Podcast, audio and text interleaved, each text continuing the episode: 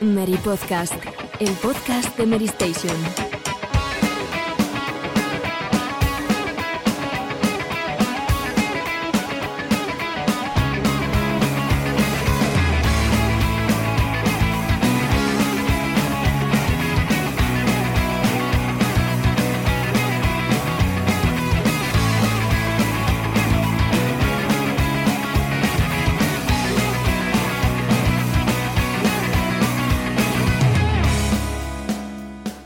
Muy buenas a todos, bienvenidos una semana más al Meri Podcast, vuestro encuentro semanal con los videojuegos aquí en, en la radio en lata con, con Station, en una semanita donde, bueno, la actualidad no nos da un respiro y nos espera un mes de julio con lanzamientos bastante importantes, un mes de julio bastante especial respecto a lo que estamos acostumbrados estos últimos años y donde, tal como nos habíais pedido y como podéis ver en el título, pues vamos a dedicar parte del programa a hablar con spoilers de The Last of Us parte 2.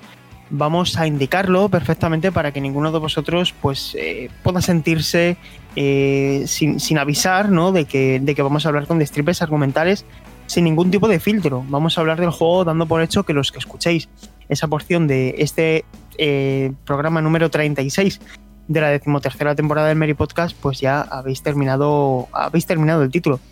También hablaremos de Cyberpunk 2077, que bueno, pues ha dejado bastantes eh, opiniones después de las impresiones que ya han tenido los medios especializados, incluido Mary Station. Fran Alberto Serrano ha podido jugar durante cuatro horas. Y bueno, pues en el bloque de actualidad también vamos a hablar sobre los planes futuros de Nintendo con el Nintendo Direct o otro de los juegos que también se presenta bastante interesante para este verano que es Ghost of Tsushima. Eh, bueno, eh, también os, os, recordamos que la semana pasada nuestros compañeros dedicaron también su, su programa correspondiente y que, eh, salvo sorpresa, todavía no terminamos la temporada. Este año es extraordinario y por lo tanto, pues la temporada quizá termine un poquito más tarde de, lo habitual. Voy a ir dando paso a, mis compañeros, que me consta que tienen muchas ganas de hablar de, de Last of Us parte 2, ya con spoilers, ya sin ningún tipo de, de restricción, porque da la casualidad de que todos hemos terminado ya el juego, eh, si es que ahora sí también lo ha terminado en el momento de grabar el programa. Así que voy a dar eh, paso, como digo, a mis compañeros. Eh, Arasi, ¿qué tal? ¿Cómo estás? Muy buenas, pues sí, yo lo terminé creo que hace dos días y hay mucho que hablar porque yo soy de esas personas que tengo, bueno, eh, así agridulce, digamos, un sabor agridulce puede determinarlo, pero ya lo comentaremos largo y tendido.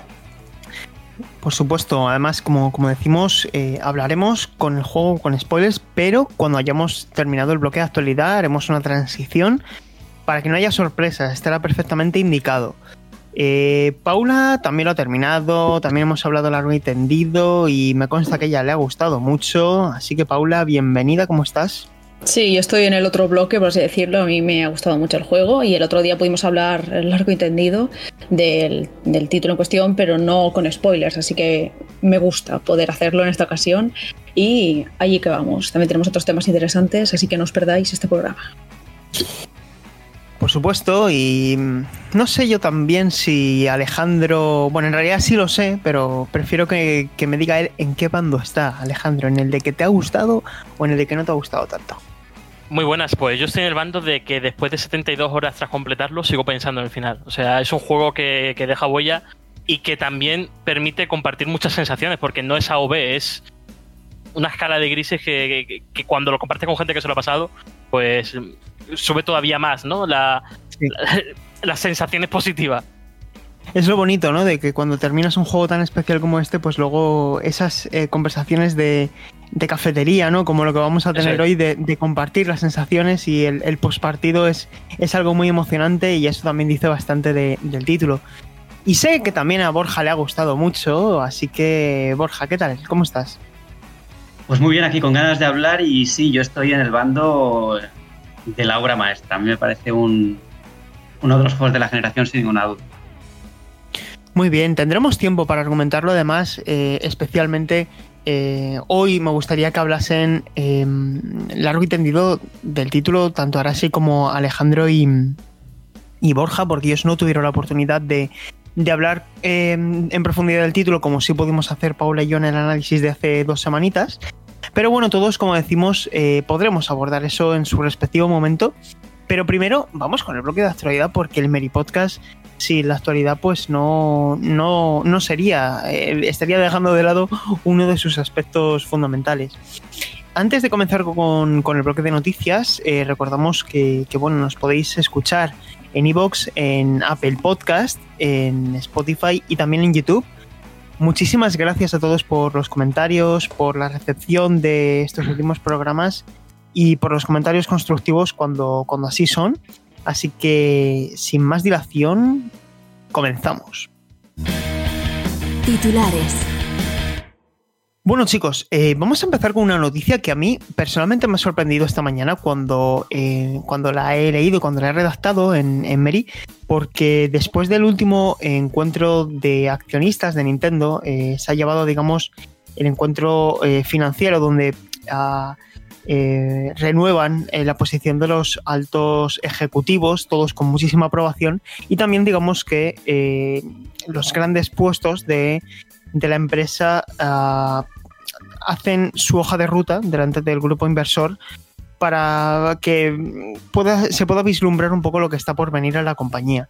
Uno de los elementos que trascendió de esa conversación fue que, que, Nintendo no va a abandonar el formato de los Nintendo Direct. Eh, pero sí que van, están planteando un modelo de comunicación todavía más efectivo. Y si, si queréis, eh, leo las palabras de Suntaro Furukawa, presidente y CEO de Nintendo, que comenta que sentimos que los Nintendo Direct son una forma increíblemente efectiva de presentar información directamente a nuestros consumidores, de una forma muy directa. Inversamente, los tiempos cambian y también lo hace la manera más efectiva de promocionar los productos. Así que existe la posibilidad de que haya una nueva, mejor manera de presentar dicha información. Y bueno, pues también comenta que siempre están examinando las eh, formas más efectivas posibles ¿no? de realizar este tipo de comunicación. Eh, para poner en contexto, el último Nintendo Direct canónico, podríamos decir, es decir, con nombre y apellidos, Nintendo Direct, como todos los conocíamos, el último se remonta al mes de septiembre del año pasado. Entre medias hemos tenido Nintendo Direct Mini, eh, eh, retransmisiones digitales dedicadas a un título en concreto, pero claro, mm, este año que no ha habido tres, no vamos a tener un Nintendo Direct como tal. Y con la situación del COVID, y si os fijáis en el caso de Paper Mario Origami King, que se ha anunciado con ocho semanas de diferencia respecto a, su puesta a la venta, pues os pregunto a vosotros, chicos, eh, empiezo por ti, Paula. ¿Tú cómo crees que, va a hacer Nintendo? ¿Tendremos algún Nintendo Direct este verano? ¿Se esperarán a septiembre? ¿Cómo va a presentar Nintendo, en definitiva, los videojuegos de este último trimestre? Yo creo que sí que es esperable eh, un Nintendo Direct este verano, debido a todas las circunstancias que han sucedido estos últimos meses con el virus y demás, que ha cambiado todo el sistema comunicativo, no tanto de Nintendo, porque ya tenía este sistema de antes, pero sí de otras compañías. Pues yo creo que es muy probable que todo este calendario se haya retrasado un tanto y tal vez una de estas comunicaciones que estaba prevista para tal vez este mes, mayo o así, se haya trasladado a verano. Así que mi apuesta va por ahí. Yo creo que sí que tendremos algún direct, será mayor o menor, ya veremos si será con grandes revelaciones de esta última eh, etapa que queda de 2020 o serán mm, detalles menores. Pero sí, yo espero que, que tengan ahí carne el asador todavía por mostrarnos porque es un año un poco más flojo que otros para Nintendo y Switch tiene mucho potencial para recibir nuevas obras más allá de ports. Así que tengo confianza y espero que tengan algunas sorpresas que presentarnos. Mm. Hay otra cosa interesante que a lo mejor puedes añadir tú, eh, Borja, porque eh, bueno, pues Nintendo planea alargar la vida útil de Nintendo Switch todo lo que pueda. Eh, ¿Tú cómo lo ves, uh, Borja? Eh, ¿Crees que tendremos un Nintendo Direct? Eh, ¿Habrá alguna sorpresa que todavía no conocemos? Mm, con respecto a lo de alargar la vida útil de Switch, mm, yo creo que para sorpresa de nadie, ¿no? Porque es una consola que sigue vendiendo muy bien y mientras puedan venderla seguirán ahí. Luego ya, si lanzan algún otro tipo de modelo más adelante, eh, pues será para re revitalizar las ventas cuando empiecen a, a, declinar un poquito, ¿no? En cuanto a lo del Nintendo Direct, pues indudablemente lo necesitan pronto, ¿no? Porque después de Paper Mario está como, como que no hay nada, ¿no? como que todo está vacío para el resto del año. Entonces, eh, evidentemente yo creo que sí que va a haber ahí eh, pues algún tipo de anuncio. Y es que con Nintendo nunca se sabe porque lo mismo de repente te, lo, te anuncian algo, ¿no? Como ocurrió con el mismo Paper Mario, que nadie lo esperaba y de repente, ¡pum!, ahí está el anuncio. Sí, la verdad es que sí. Alejandro, ¿cuál es tu, tu opinión a este respecto? Sí, yo creo que es incluso leyendo la competencia cuando puedes eh, explicar un poco por qué Nintendo sigue en silencio. Eh, vemos que PlayStation todavía no ha mostrado todas sus cartas. Vemos que eh, Microsoft se, se, emplaza a julio, incluso a finales de julio, para mostrar el, el futuro de la consola de Series X. vemos incluso Ubisoft también, que lo emplaza a mediados de julio. Creo que hasta agosto eh, no se va a sentar la industria, no se va a saber hasta qué punto va ha afectado el, la crisis del COVID-19. Y, y, bueno, yo creo que necesitan, sobre todo, para que eh, finales de año no quede solapado únicamente en cuanto a Microsoft y a Sony, necesitan algo con, que, que haga ruido y, y, no solamente aferrarse al nuevo Bravely que reconfirmó hace poco su lanzamiento este año, ¿no? Creo que necesitan a, algo potente que, que, que, fuerce a sus usuarios a volver a, al mercado a finales de año. La verdad es que sí. Y bueno, antes de dar yo mi opinión, me gustaría conocer lo que opina Arashi, porque me gustaría añadir ahora un par de cositas. Eh, Arashi, ¿tú qué opinas? Un poco como los compañeros seguro que tiene un direct preparado. Supongo que, como decía, los rumores, septiembre más o menos. Y este año va a ser más flojo para Nintendo. Bueno, supongo que ya lo imaginamos. También el coronavirus ha afectado a muchos desarrollos. Y Nintendo, pues yo creo que se ha visto también muy afectada. Pero sí que, quizá, y como dicen también muchos rumores, ese pack de Mario se haga realidad para finales de año y sabemos que Mario funciona muy bien y si lo pones ya para las navidades, pues mejor que mejor. Y bueno, pues seguramente que yo me lo compraría, aunque las haya jugado mil veces, pero sí que haría ilusión tenerlos. Y bueno, y el contenido que sigue teniendo eh, Animal Crossing, aunque se retrase un poquito, porque a mí me sorprende que no hayan, se hayan sucedido algunos eventos típicos que pasaban en los anteriores Animal Crossing, pero bueno, van sacando nuevo contenido y próximamente pues llegará el que ya se ha anunciado y bueno, no creo que haya mucha cosa, de ninguna sorpresa para este año, pero sí que yo lo del Mario sí que siga puesto por ello. Mira chicos, os pasaba por el canal interno una pieza que, que publicamos en Mary Station este, este, este lunes y es eh, todos los juegos confirmados con fecha que saldrán este año, ¿vale? Es decir, todos los que han confirmado lanzamiento en 2020. Por lo tanto, en esa lista quedan exentos títulos como Metroid Prime 4, The Legend of Zelda Breath of the Wild, eh, la escuela o Bayonetta 3. ¿Y qué nos encontramos? Pues que editados por la propia Nintendo, solamente tenemos Paper Mario, porque al fin y al cabo, Bravely Default que, y No More Heroes 3, que ratificaron su lanzamiento este este año 2020 todavía, eh, o, sea, son de terceras editoras, no son de, Nintendo. Y claro, eh, yo opino como vosotros, pero yo no creo que vayamos a tener este año, al menos en lo que queda de 2020, un Nintendo Direct convencional eh, donde se abarcaban muchos títulos. Y creo que Nintendo, todo lo que tenía preparado anunciar durante lo que hubiera sido el Nintendo eh, Direct del del E3 lo va a ir separando con una campaña de marketing más agresiva, pero en un periodo de, tiempo más breve. Y un ejemplo de ello está siendo, como decíamos, eh, Paper Mario. Paper Mario se ha anunciado en mayo, yo creo que se anuncia a lo mejor... Eh, a lo mejor el juego lo hubieran lanzado ya de cara a septiembre, ¿eh? Y, y, lo decidieron adelantar a lo mejor a julio con, para tener ahí el verano y ya de cara al último trimestre eh, centrarse en ese recopilatorio de, Super Mario en tres dimensiones. A mí me encantaría, porque además daos cuenta que es el 35 aniversario de Super Mario y yo creo que a Nintendo el, el COVID-19 le ha sentado un poco mal en ese sentido, como que le ha torcido los planes, un plan de promoción, como hicieron con el año de Luigi o como hicieron con el 25 aniversario de, de Mario, con ese lanzamiento para Wii.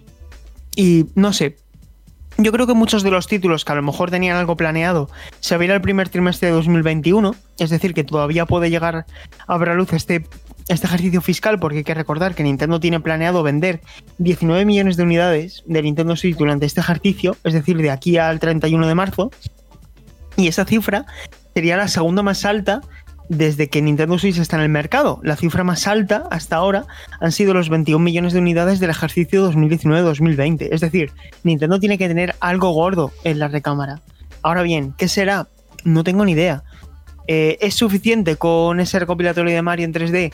No lo sé, pero yo creo que en definitiva van a ir por ese camino, que en vez de un Nintendo Direct, yo creo que van a ir anunciando las cosas cuando quede muy poco para su lanzamiento. Hmm. Otro que sonaba con fuerza, si os dais cuenta, era esa, ese- e- esa trilogía de, de Metroid Prime, que creo que además le sentaría muy bien un lavado de cara antes de, de Metroid Prime 4, pero Sí, lo que pasa es que con el tema de Metroid Prime, eh, yo creo que eh, necesitan sacarlo en una fecha mm, relativamente cercana a la cuarta entrega. ¿no? estoy de acuerdo. Eh, no, no sé qué periodo, no sé qué periodo, pero teniendo en cuenta que el desarrollo se reinició en 2019, si no me equivoco, yo creo Sí, que es un proyecto que todavía le queda un poquito de, de rodaje, ¿no? Y siempre teniendo en cuenta que vaya la cosa bien, porque si la cosa no marcha bien, pues igual se retrasó más. Sí, sí, Sí, sí, están sí. anunciando contrataciones. Hace poco se anunciaba que se había contratado a un animador o algo así, ¿no? Para el Metroid. O sea, que va para largo Metroid 4. Sí que estaría bien que hicieran un remake de los anteriores, la verdad. Hace mucho Yo- tiempo. Esto que dices ahora sí estoy totalmente de acuerdo. Yo creo que, que mm, este Metroid Prime 4 va para largo. Que sigan buscando empleados con tanta insistencia. Además, es que no nos debería extrañar tampoco. En enero de 2019, cuando el, re- el- el desarrollo se reinicia, Kensuke Tanabe, el productor del juego, dice que se reinicia de cero. Es decir, no es que eh, eh, además pasó a manos de Retro Studios, por lo tanto el juego lleva un año en desarrollo. Además, un es- detalle, un detalle interesante es que las dos personas que han contratado últimamente, los dos vienen de, de shooters.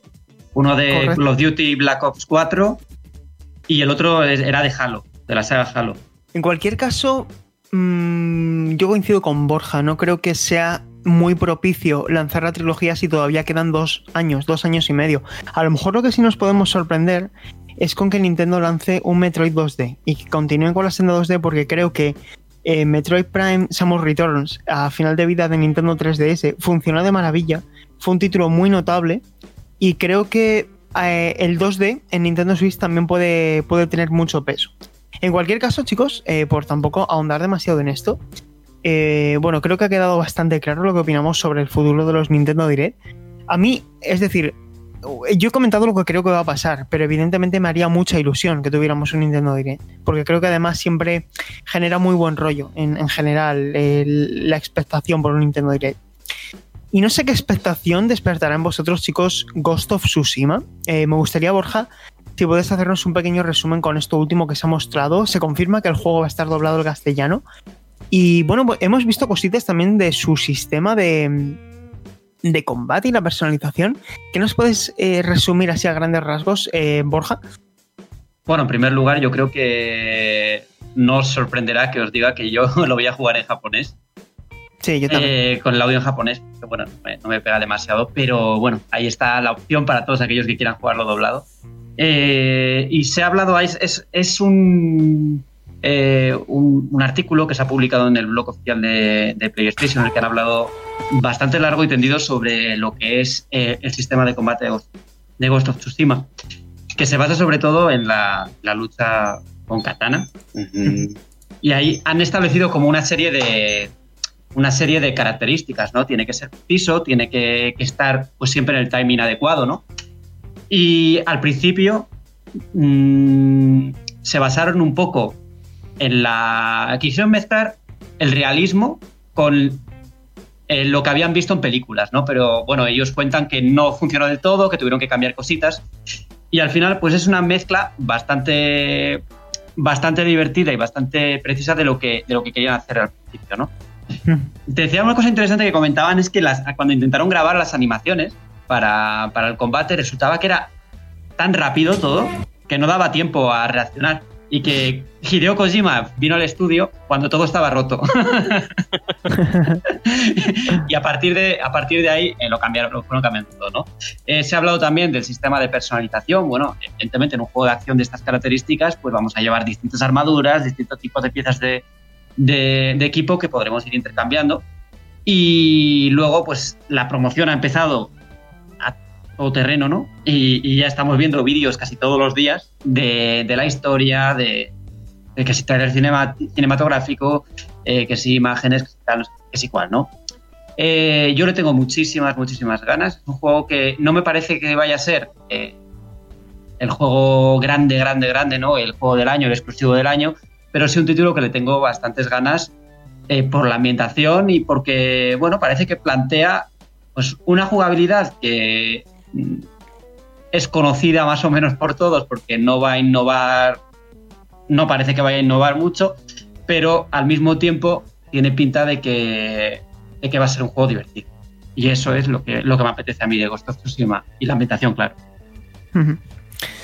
Ahora, si tú eh, tienes previsto jugar durante este verano a, a Ghost Tsushima, Sí, seguramente lo compremos aquí en casa, aunque sea eh, para yo mirar cómo juega mi chico. Porque es un juego que de momento no sé a qué tenerme. Ya lo comentamos aquí hace unos cuantos podcasts, que yo lo veo pues como una mezcla de varios juegos, un poquito coge de Assassin's Creed Odyssey, un poquito de allá. Quiero ver cómo se siente a los mandos y cómo también eh, se observa de cerca esa ambientación, porque a mí me choca un poco, porque se, ve oriental, ¿no? Se ve japonés todo, pero no puedo evitar sentir que tiene demasiado occidental, ¿no? El personaje no, no, me acaba de cuadrar su fisionomía, pero bueno, ya os digo que quiero ver cómo se sientan los mandos y seguramente le dé una oportunidad. Tú, Alejandro, ¿cómo, cómo lo ves? Eh, después del pozo de, de, The Last of Us Parte 2, ¿vas a seguir encendiendo tu Play 4 este verano para el último gran exclusivo? Porque esto sí que convendremos, chicos, que este ya es la gran despedida de, de los estudios de Sony, de PlayStation Studios de, de Play 4. ¿Tú, Alejandro, vas a, digamos, entre comillas, despedir eh, la serie de exclusivos con, con Ghost of? Eh, yo me debato y depende sobre todo de las críticas que reciban entre Deadly Premonition 2 y, y Ghost of Tsushima, que salen prácticamente a la par. Y, sí. y bueno, el Deadly Premonition 1 me, me, encanta, soy de los que descubrió el juego cuando llegó a España y no sabía qué, qué era. Y, y, bueno, está por ver a ver cómo, cómo, ha vuelto a encajar las piezas Ori. En cuanto a Ghost of Tsushima, yo la verdad es que eh, últimamente me he estado empapando de cine asiático clásico para poder jugarlo. Me he visto casi media trayectoria de, de de Kurosawa. Y, y, lo que más me, me, atrae es el mundo, ¿no? Que me parece que, por lo que se ha mostrado en el último set of play, etcétera, creo que Sucker Punch ha sido valiente, ha creado un mundo orgánico, alejado de los iconos, y sobre todo esas diferencias dentro de un género familiar es lo que más me atrae, como decía Borja. ¿Y tú, Paula? ¿Cómo, cómo lo ves? Yo lo que he podido ver hasta ahora me ha llamado bastante la atención y tengo ganas de jugarlo, pero sigo esperando que me sorprenda de alguna forma, que cuando me ponga los mandos descubra una historia interesante, unos personajes que queden para el recuerdo y demás, porque después de estar a los mandos de of Us 2, mmm, todo me sabe a poco, sinceramente.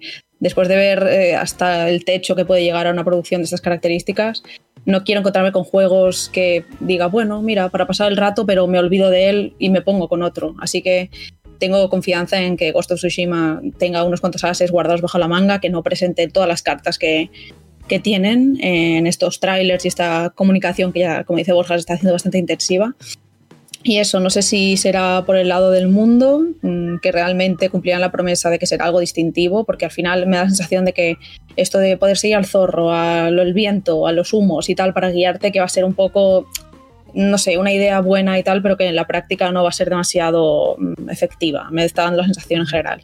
Y no sé, mm, eso, que después de también tener un juego de esta ambientación como el Sekiro, Shadows Die Twice, pues ese sí que me gustó mucho, a pesar de su dificultad y demás. Así que espero que, que cumpla este Ghost of Tsushima y que me sorprenda en general. Yo creo, Paula, y aprovecho a dar mi opinión también, eh, que el sistema de. O sea, lo que busca eh, Ghost of Tsushima no es tanto lo, lo, que hizo Sekiro, sino que yo creo que busca ser más una aventura de acción eh, propiamente dicha, con un sistema de combate eh, que busque la diversión, ¿no? Y hay un elemento que me gustaría comentar para que los oyentes lo puedan entender bien, y es que eh, Ghost of Tsushima también tiene posturas, y digamos que cada postura que puede adoptar Jin Sakai, que es el protagonista, eh, está orientada a un tipo de enemigo diferente. Entonces, vosotros imaginaos que está Jin alrededor, y tiene alrededor a varios tipos de enemigos, y hay un espadachín, un tío con una lanza y otro tipo con un escudo. Es decir, tenemos tres tipos de enemigos diferentes. Para enfrentarte a cada uno de ellos, debes elegir la que sea la postura más conveniente. Y dependiendo de la postura que hayas elegido, ¿vale?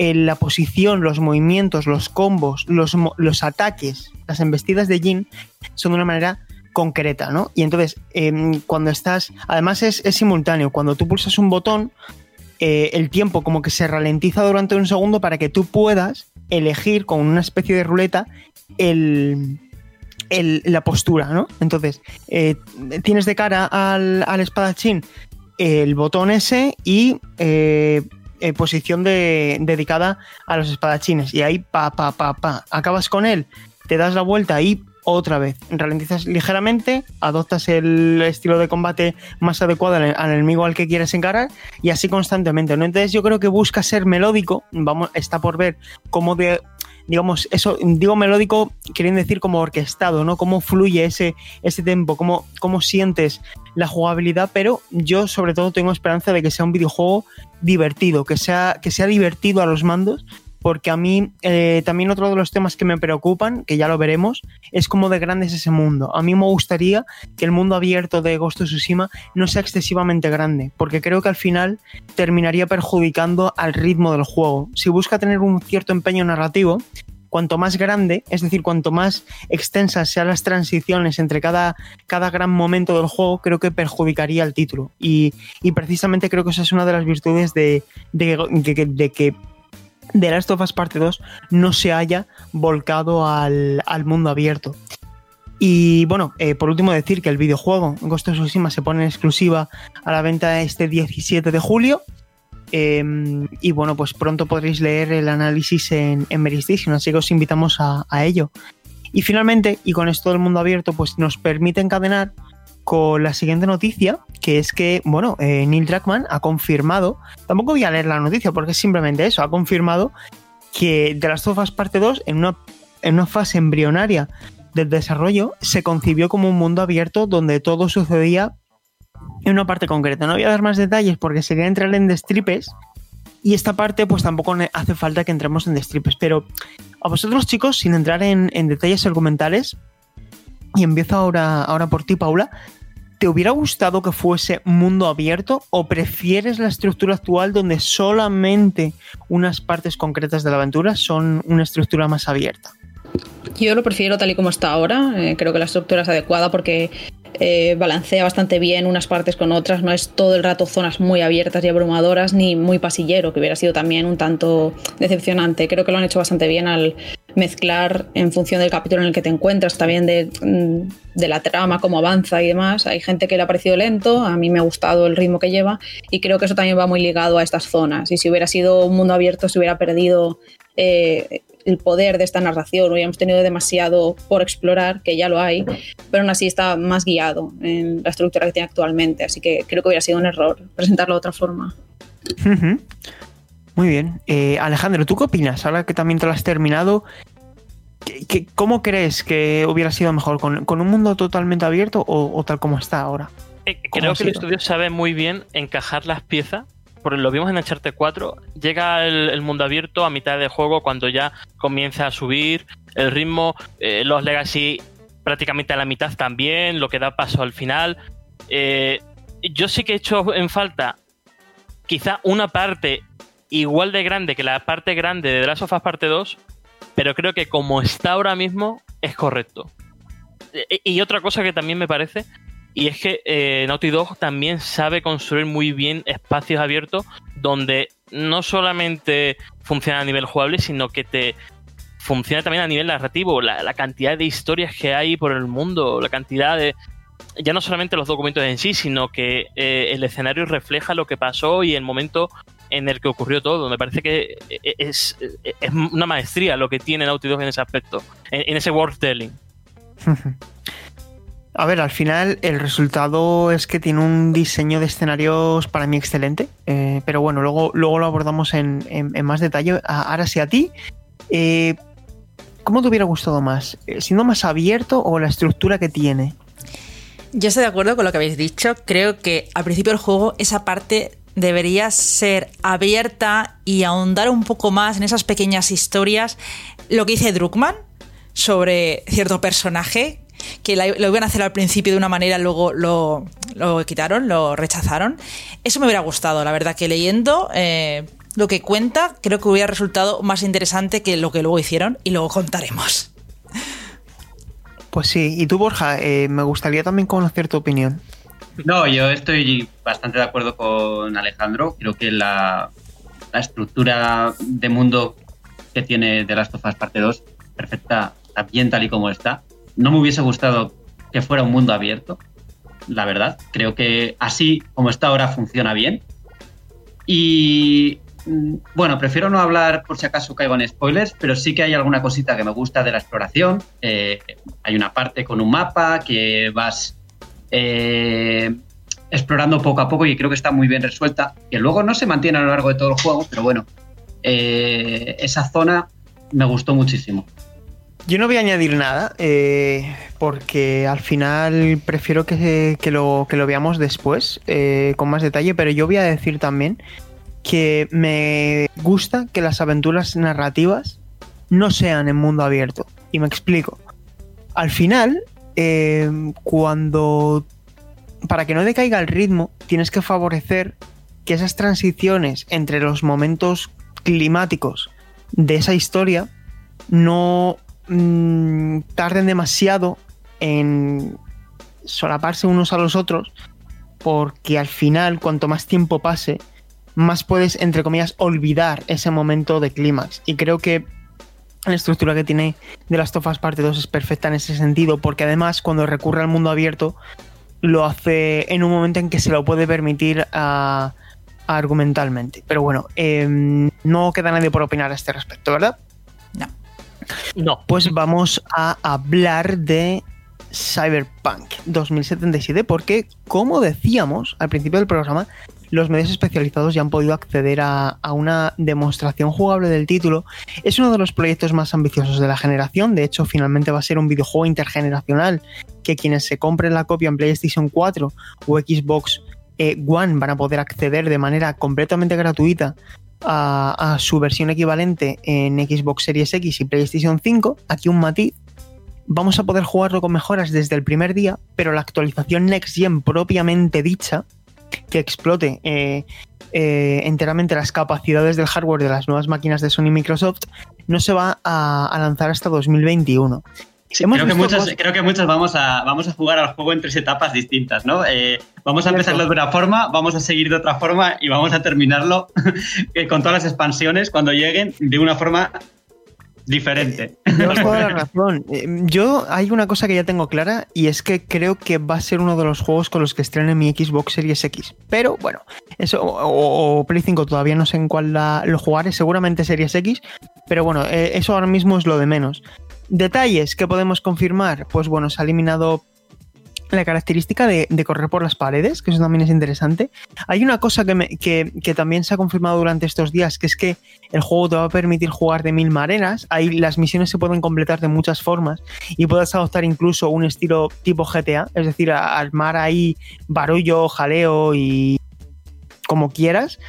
Eh, luego también eh, la personalización va a ser súper extensa y de lo que hemos visto, porque además entiendo que la gente ya a estas alturas eh, si se ha querido informar ya ha podido ilustrarse todo lo que ha querido sobre estos avances, que os invitamos también a que leáis el avance que firmó Fran en, la revista. Y yo, de lo que hemos visto, conducción, sistema de misiones, mundo abierto, eh, inteligencia artificial, ¿qué sensaciones os da? ¿Tenéis ganas de Cyberpunk 2077? Eh, empiezo ahora por ti, Alejandro. Yo, yo tengo ganas porque además de The Last of Us Parte 2, creo que Cyberpunk es el, es el juego definitivamente que cierra la generación de PlayStation 4 y, Xbox One.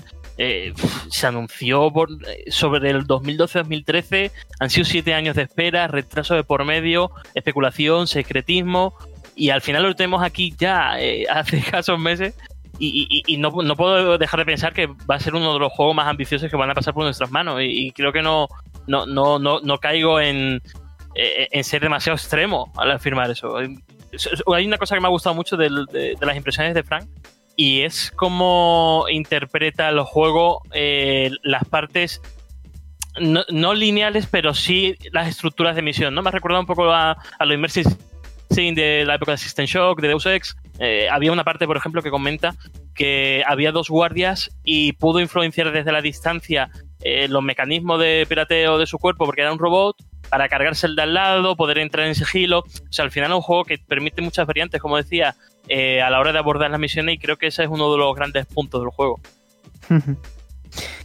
Tú, Paula, eh, de lo que has visto, eh, ¿tienes ganas de jugarlo en noviembre? Porque hay que comentar también que esto es importante reseñarlo. El juego no va a salir en septiembre, sino que va a salir finalmente en noviembre y va a coincidir prácticamente ese 19 de noviembre con el lanzamiento de quizá Xbox Series X. Es una de las cosas que suena con fuerza. ¿Tú cómo, cómo lo tienes planteado, Paula? Eh, ¿Te llama lo suficiente como para jugarlo día 1?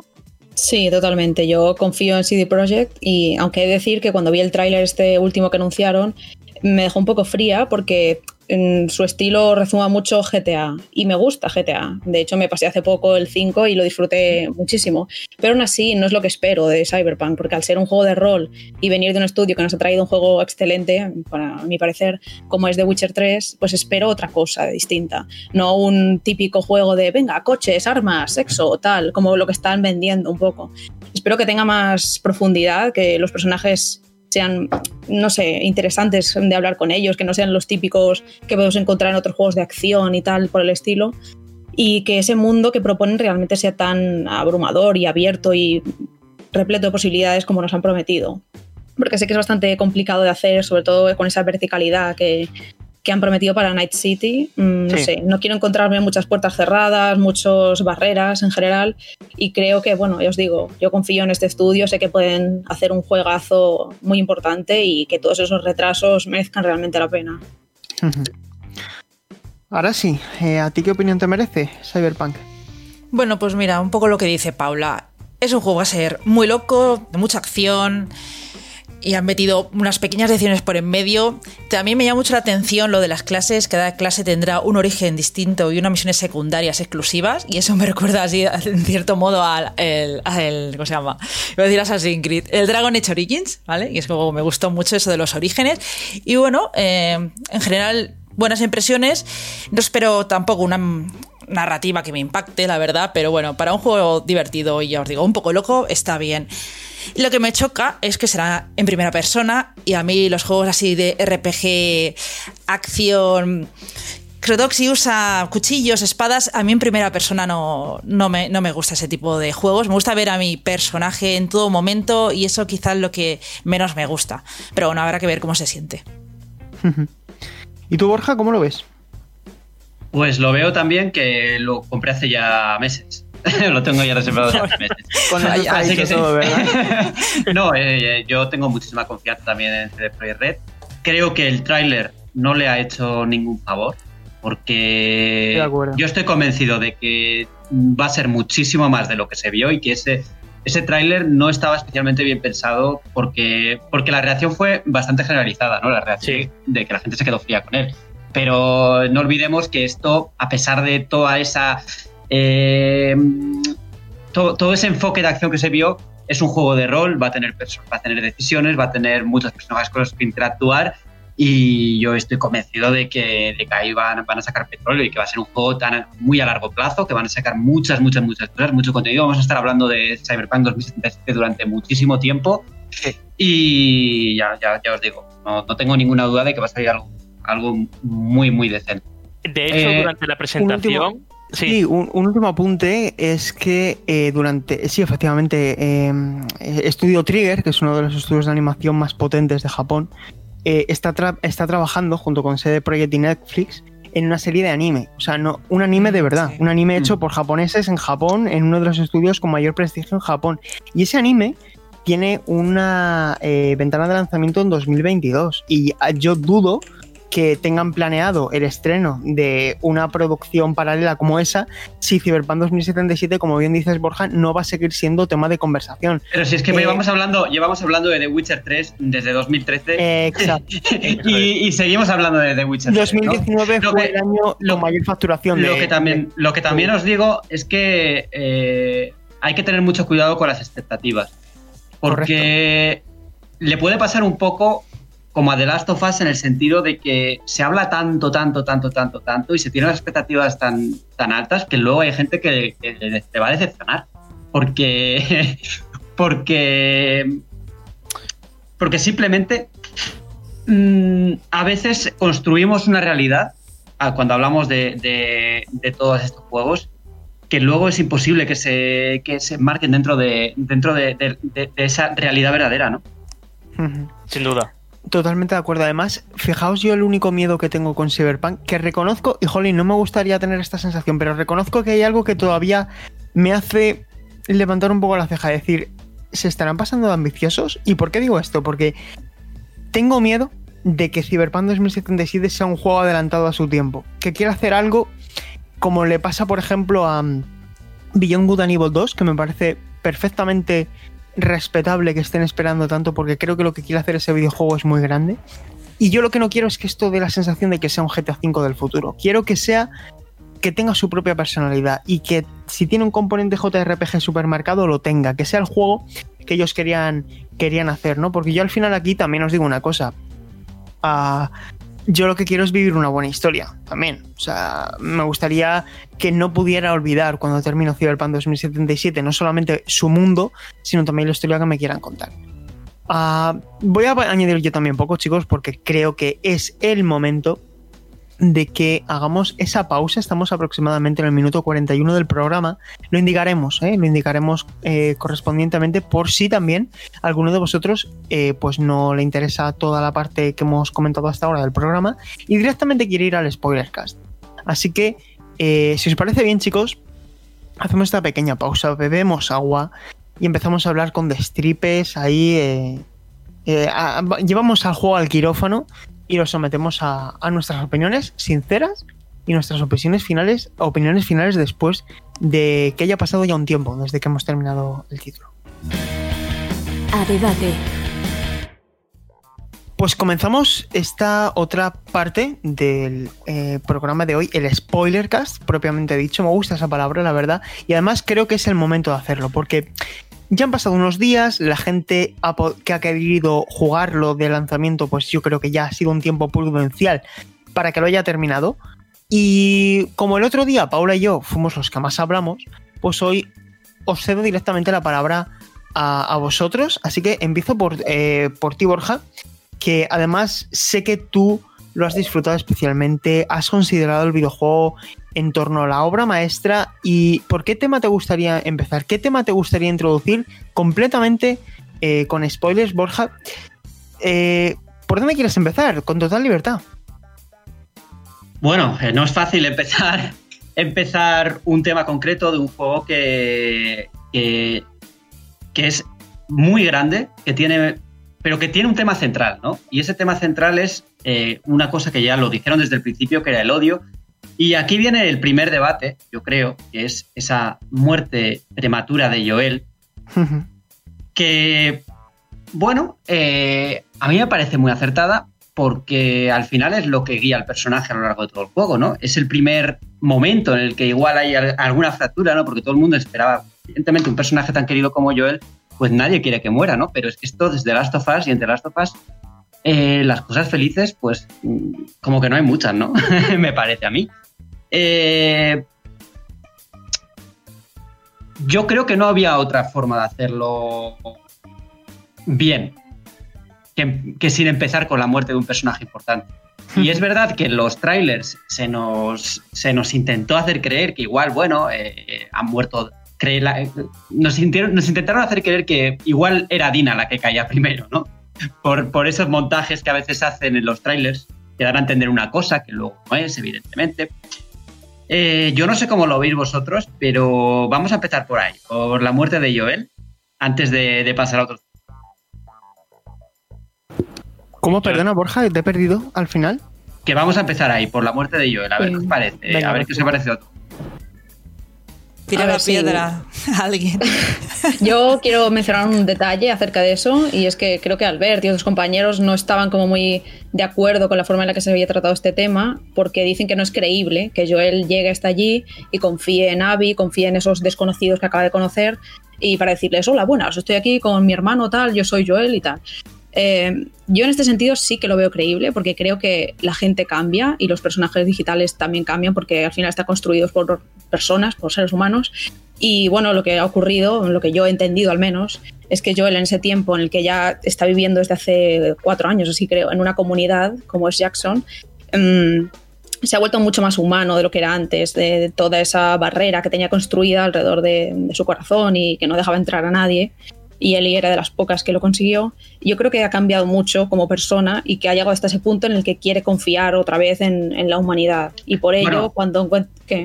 No, que también es verdad que, bueno, ya que mencionamos ese momento, también es lo que se narra en ese momento es una situación muy límite, ¿no? Sí. Están claro. persiguiéndole un montón de un montón de infectados y el, el tiempo de reacción es ya, ya, ¿no? o te sí, ayudo sí. o no te ayudo, ¿no? Yo, que a, lo mejor lo, a mí eso tampoco me chirrió, la verdad. No, no o sea, a mí no, me pareció natural porque no lo pensé. Vi, un Joel diferente, mucho más blando, por así decirlo, de lo que era antes. Entonces, a mí no me parece que esté mal escrito, eso como muchos han dicho de, wow, esto no es creíble. y no creo que esté mal porque es así, la gente cambia, nosotros no seremos los mismos ahora que hace cuatro años o dentro de otros cuatro y sobre todo en esa sociedad postapocalíptica en la que todo está en extremo, así que era el apunte que quería hacer al respecto. Yo también quiero hacer un apunte, chicos, porque a, a mí el tema de Joel eh, también me ha sorprendido que haya gente que no le haya gustado y voy a dar mi opinión sobre por qué creo que es una decisión tan acertada que Joel, uno, muera tan temprano y dos, lo haga de la manera que lo hace. Eh, uno, creo que eh, es un personaje súper importante que tiene que morir temprano porque no deja de ser el eje vertebrador de los dos personajes protagonistas de esta aventura, que son eh, Ellie y Abby. Abby lo que hace a través de la muerte de Joel es consumar su ciclo de venganza. Y a través o a raíz de la muerte de Joel, Ellie comienza ese camino hacia la venganza que no deja de terminar con la posible muerte o asesinato de, eh, de Abby, ¿no? Es decir, es el círculo completo de la venganza. Si además Joel no muere de la manera más misógina, más miserable y más de... Claro, tú lo lees en un papel y dices, no me lo puedo creer. Es decir, a ti antes de jugar de Last of Us Parte 2 te dicen que van a matar a Joel con un palo de golf, con un personaje que no es para nada normativo, que puede despertar incluso eh, sensaciones por la gente más intolerante de la sociedad y que... Eh, ¿Sabéis lo que os quiero decir? Que no es, sí. eh, es... Es una situación completamente imprevisible. Cuando, evidentemente, si no te has comido ningún spoiler. Y para mí esa parte es sensacional, porque encima le matan sin tener posibilidad de defensa. Y a partir de ahí nace todo. Y nace también, para mí, el proceso de, de, de construcción del personaje de Ellie, al que no dejas de ver defectos, faltas de educación, eh, groserías, eh, sin ningún tipo de escrúpulos. Es decir, tú vas conociendo a una Ellie que está completamente deshumanizada, que tiene un estrés postraumático confirmado por los.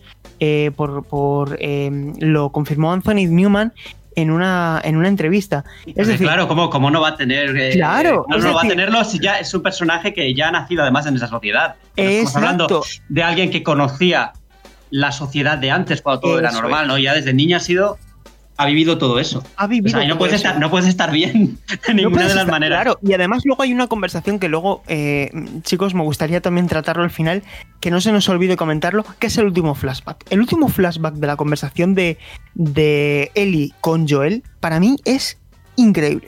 Y luego voy a comentar por qué y os doy paso para, para que comentéis también vosotros lo de la, la muerte de Joel, que ya os digo, a mí me parece sin ninguna pega esa parte. Eh, eh, sin ninguna pega, y es que si hubiera sido Dina, no hubiera sido de la misma forma, no, no hubiera tenido el mismo impacto eh, de un personaje que conoces hace media hora a un personaje que te ha acompañado emocionalmente durante siete años, ¿no? Desde 2013.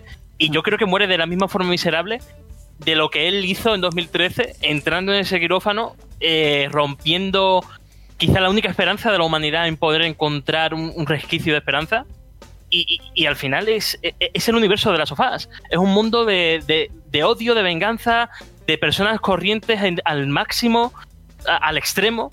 O sea, me, me, parece lógico la reacción y, mundo, y me parece. Y, un mundo que no es ni de blancos ni de negros. Claro. Esto, aquí he visto muchas también, muchas posturas al respecto, y yo creo que si algo nos enseña de Last of Us Parte 2 es que no hay malos y buenos como tal, ¿no? Porque eh, la estructura que tiene el juego nos permite ver eh, dos realidades muy distintas, a dos personajes, Sí. que no dejan de ser, en cierto modo, personajes espejo, ¿no? Porque Sí. pasan por un.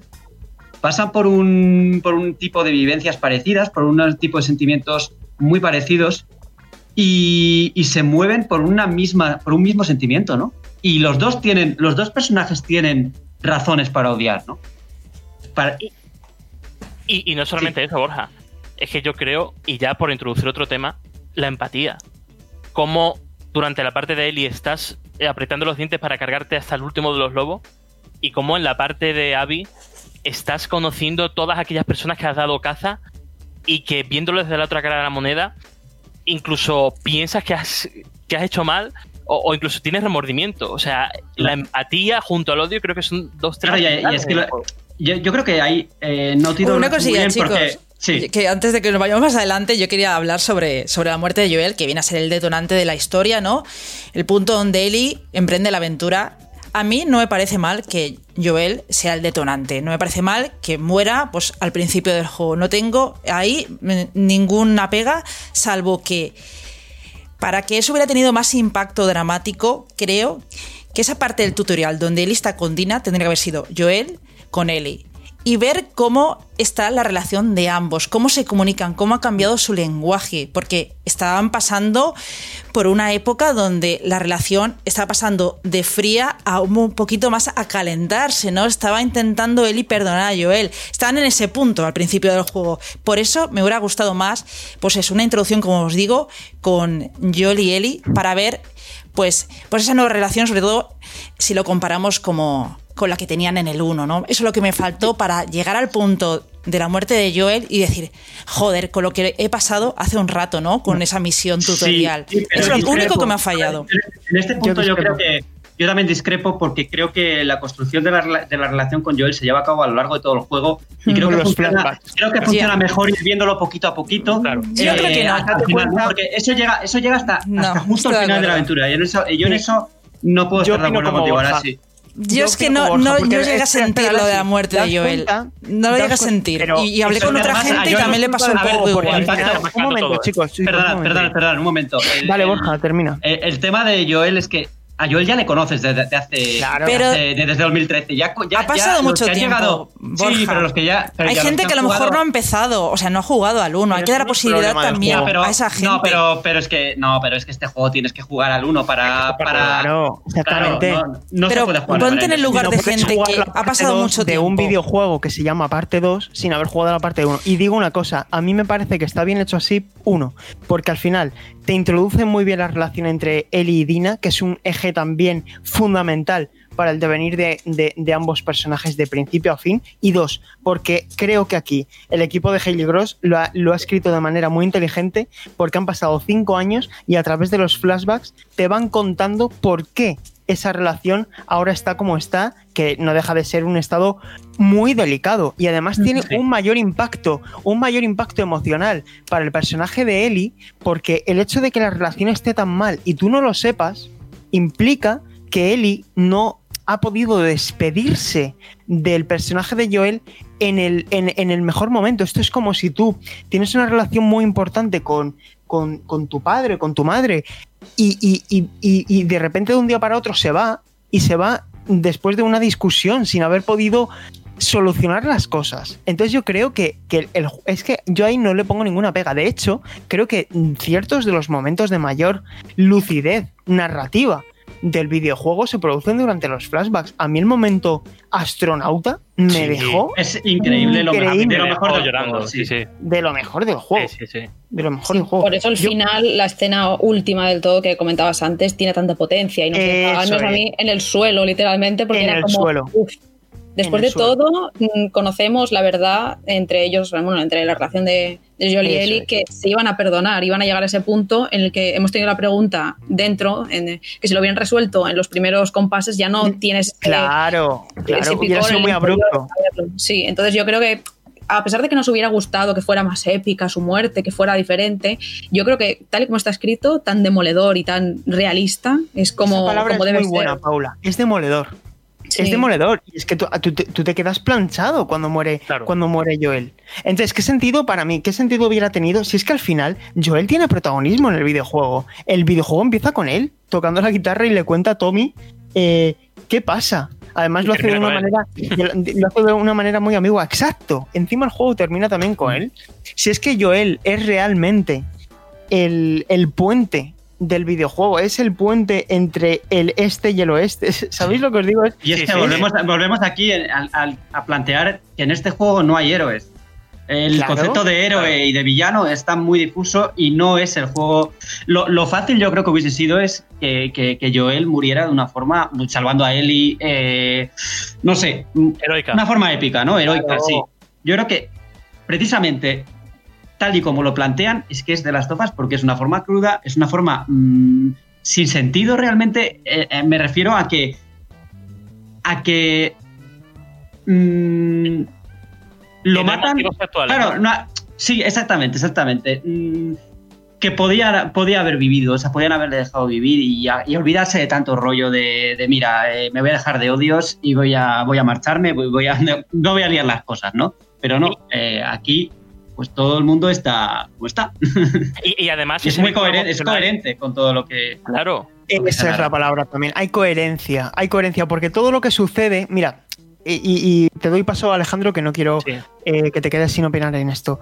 Eh, hay una cosa que te comenté en mi análisis sin, sin entrar en ningún tipo de destripe, y es que para mí la historia es, es coherente. ¿Qué quiero, qué quiero decir? Que al final, aunque, aunque no sea del todo verosímil que cuando se están agarrando en el cuello en Santa Bárbara, con una, ah, con una Eli a la que le han atravesado en la zona del apéndice con una rama de un árbol, que tú dices, esto ya es un viaje de ida. Esto es un viaje que no puede tener vuelta porque este personaje va a desfallecer y va a terminar muriendo. Y yo pensaba que ambos personajes iban a morir. Pero el hecho de que le den una vuelta da al final sentido a todo, porque permite que el ciclo de la venganza termine, en vez de con la destrucción, termine con la, eh, no sé si decir, misericordia o la segunda oportunidad y dejándote entrever que, el per- que, que la venganza no tiene sentido y que sin embargo en ese camino Eli lo ha perdido todo. Es decir, es, como, como decía Paula, es súper es súper contundente. Y al final, no sé, yo, eh, a, a mí al final cada vez me cuadra más. Y yo al principio decía, tendrían que haber morido los do- mo- morido, tendrían que haber muerto los dos personajes. No sé. eh, Y que vale, además, eh, yo, yo es que este- no lo veo como una secuela directa, lo veo como una extensión del primero. Eh, Es parte 2, es todo ese vínculo emocional que has creado entre él y Joel, pues ahora cierra los ojos eh, tantos años después y ocurre. O sea, no me parece una secuela tradicional, sino simplemente una extensión de los acontecimientos que al final eh, es que si no tienes ese vínculo de, jugar al primero y controlar a Joel y ver, verlo todo, ver, ver esa unión, es que el juego no funciona. Y ya por, por último, por introducir el final, eh, eh, ese momento guitarra es, es- una metáfora de que la vida de Ellie no, va, a estar, va a estar nunca en sintonía de, de nuevo. Es que no va a estar nunca en sintonía. El hecho de que ya le falten dos dedos es una forma que te vas a llevar a la tumba de decir que por mucho que trates de buscar y recuperar tu normalidad, eh, hay cosas que son irreversibles y que hay cosas que pierdes que no vas a volver a recuperar. Y es a través de la pérdida de esos dedos seguramente que no pueda ya tocar la canción con la guitarra como ella querría. Es una manera también de demostrar que Joel no está. Y, por favor, me gustaría conocer vuestra opinión sobre esa conversación cuando Joel está eh, tomando café y le dice, le pide a Ellie si sería capaz de perdonarla y Ellie dice que no. Y yo ahí me quedé planchado porque es, co- es como, ¿cómo, eres, ¿cómo puedes decirle a tu padre putativo, a la persona que te ha dado la educación y todo, que no sabes si vas a ser capaz de perdonarle? Pero yo bueno, creo que eh, ahí Ellie Sergio. se arrepiente totalmente de no haber le dicho claramente que sí, que le iba a, a perdonar. Aún así introduce un pequeño matiz y dice, pero lo voy a intentar. Sí. Sí, Chicos, sí, sí, cuando sí. quiera- queráis empezamos a hablar no solo de la historia, de cómo se cuenta la historia, porque claro, os estáis quedando con las partes buenas, pero Bueno, vamos paso a paso. el paso trayecto a, paso. Santa Bárbara con Ellie, otra vez a luchar con una facción nueva, que no te la presentan, que sí, que la Espera, lucha a- final... Ahora, espera, ahora sí, lo- antes de el, el ahora sí, está ahora sí, estupendo, ahora pero tal y como se de- cuenta todo eso y otra vez que vuelves a empezar a luchar El es machete, el muy. Vale, ahora sí, un es momento. Antes de, antes de entrar con la estructura narrativa, me gustaría que terminásemos con la propia, con los detalles de la propia historia, ¿vale? Vamos Que la podemos introduciendo hacerlo a la vez si queréis, porque yo creo que No, tendría no, no, mucho no. más sentido por separado Bueno, y lo queda todo muy bonito y no se ven tanto los defectos del juego. ahora sí. Que ahí está la cosa. Porque tú lo estás ¿Cómo? jugando y estás jugando Bueno, la parte sí, jugable y estás sí, viendo vamos- la historia. Vamos a Estás viendo ahora las sí. cinemáticas. ¿Vale? Pues los, defectos, los, de- los defectos en tu opinión, claro. Luego vamos a hablar, a hablar si cada uno tenemos Aquí cada uno opinión, estamos dando nuestra opinión. Borja, por Ahora sí, un favor. momento. Antes de, antes de entrar con ese tema que lo vamos a abordar, me gustaría también conocer la opinión de, de todos vosotros de cómo, ter- de cómo termina el juego. Y luego comentamos esa parte, porque yo también quiero opinar de ella, pero por favor vamos a respetar la estructura para no mezclar dos temas al mismo tiempo y que al final sea mucho más complicado dar la réplica. Eh, esto que estábamos comentando de esa última conversación, estabas diciendo, eh, eh, Borja, que realmente que sí le dice que lo va a intentar. Pero claro, eh, es lo que decía, que al final no consigue eh, eh, decirle con sus palabras que sí que le que sí que la ha perdonado. Y yo creo que en esa última toque de guitarra es cuando se ve que Ellie realmente sí está arrepentida de no haberle dicho que, que, le iba a perdonar, ¿no? Porque realmente todo lo que hace Joel, toda la vida de Joel a partir de, la pandemia, eh, desde que conoce a Ellie, es, está proyectando en él la, la vida de, de Sara, de su hija, y lo da todo por ella. Y yo creo que ese perdón sí que se tendría que haber dado. No sé qué os parece a vosotros esa conversación, cómo la recibisteis, cómo la asimilasteis, porque es prácticamente el final del juego. Sí, a ver, yo mm, también escribí el perfil de él y tal, entonces mm, yo valoré esa escena en el sentido de que es normal que, que al principio decida no perdonarlo, aunque luego añada el matiz de que lo va a intentar. Pues, Tiene sentido porque le ha quitado mm, esa opción de, de poder decidir acerca de su futuro y de su función. Y es lo que comentábamos que Eli es como que solo vivía por eso, por el, decir voy a resolver esta, este don, por así decirlo, que se me ha otorgado de ser inmune al virus y con ello puedo salvar a la humanidad. Ella era su misión en la vida, por mucho que no hayamos tenido muchas conversaciones al respecto, que no en el primer juego, al no controlarla directamente a ella, salvo en la etapa de invierno, tampoco conocimos mucho acerca de, de lo que ella pensaba de eso. En un momento se le preguntó directamente a Eli, ¿tú quieres someterte a una operación que acabará con tu vida para tal vez salvar a la humanidad con una vacuna? Eso no se le preguntó directamente en ningún momento.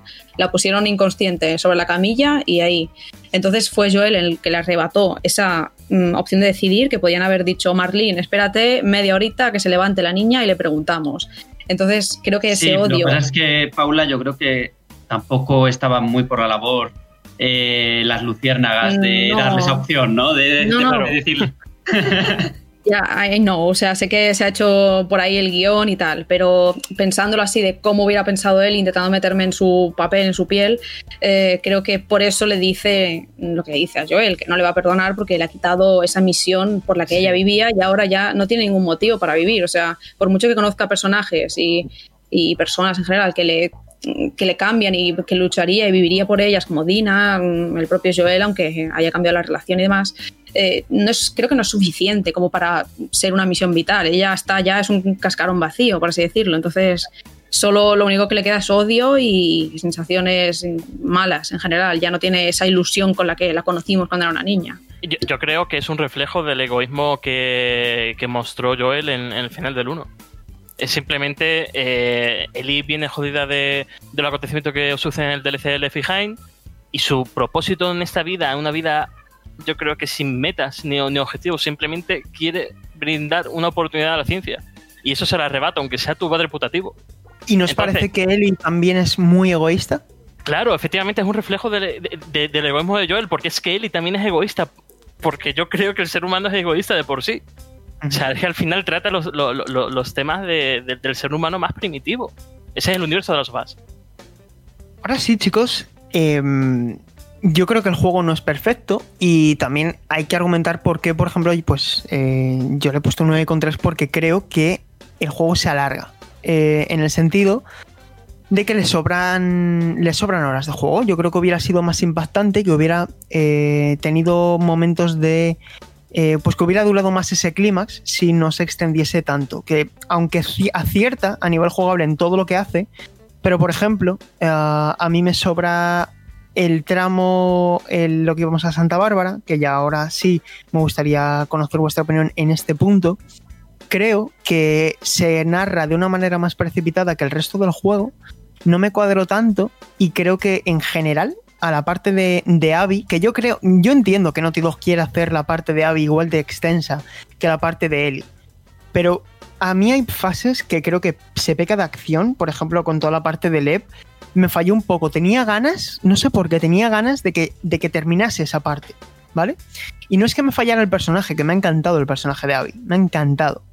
Simplemente creo que este juego, con 15 horas, hubiera tenido un impacto eh, mayor y no hubiera tenido ese problema de ritmo que creo que tiene ah, si hubiera durado un poquito menos. Y ahora, si empieza tú si quieres, nos Sí. contas también Yo es que quería tratarla, no sabíamos cómo, no, o sea, no sabía cómo lo queríais tratar. Yo es que me imaginaba que trataríamos Paso a paso, narrativa e historia, porque creo que tiene más sentido ¿no? ver ahí tanto los eh, las cosas buenas que hace el juego como las malas, ¿no? Entonces, por ejemplo, yo el prólogo, Seattle día 1, a mí me encantaron. O sea, os he dicho eso de Joel, que me hubiera gustado más que se diera de otra forma eh, lo que es la parte del tutorial, ¿no?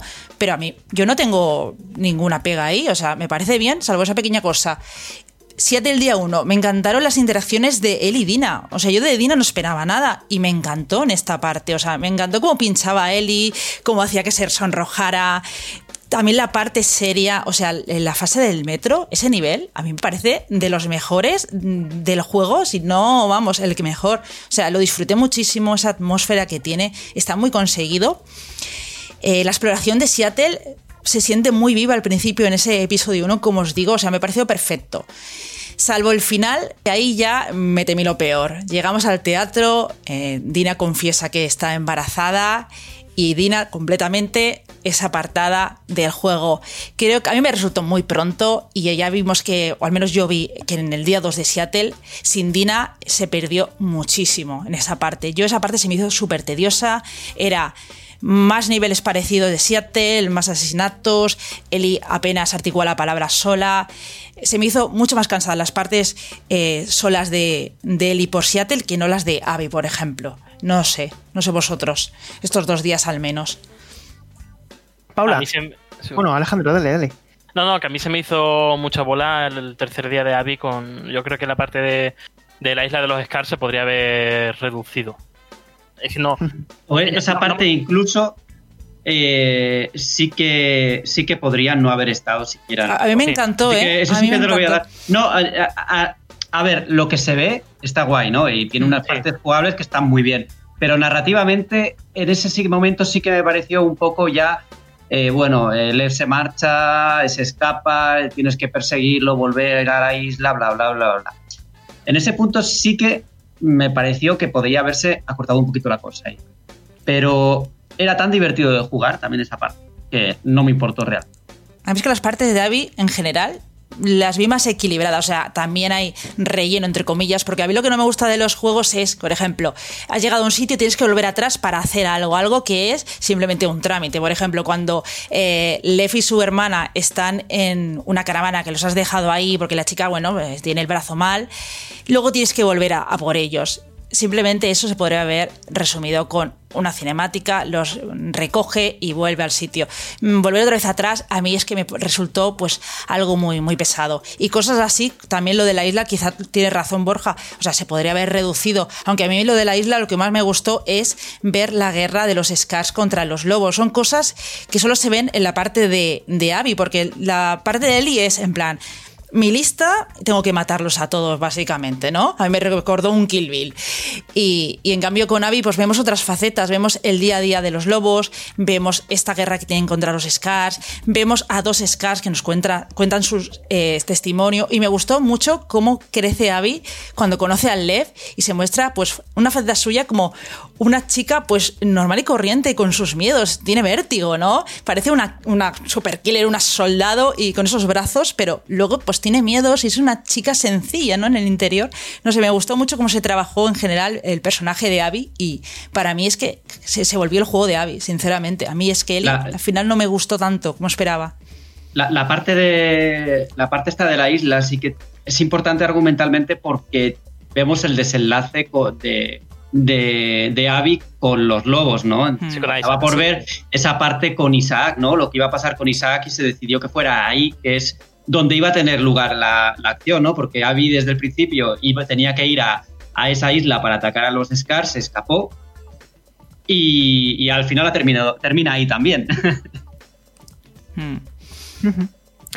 Y, me ha gustado también eso que has comentado de, los miedos de Abby, ¿no? Porque es que ahí se ve muy claramente que es un personaje de carne y hueso, ¿no? Hmm. Que le ves la cara cuando está pasando, es que esto lo he visto en Twitter porque no me fijé en su momento cuando estaba jugando, pero la cara que tiene el personaje cuando está pasando por, por, esas, por ese puente es de auténtico terror. Es, muy, ese nivel a mí me gustó mucho y luego eh, el del Fíjate que a mí me descolocó. A mí no me cuadra ese nivel. Yo ese nivel lo, hubiera dejado fuera porque me parece que es demasiado, demasiado Uncharted. Es como que eh, no, me, no me resultó del todo eh, creíble. Yo es una de las partes que hubiera, que hubiera recortado para hacer recortado, ese tramo más directo. Pero que, desemboca en el hospital me encantó.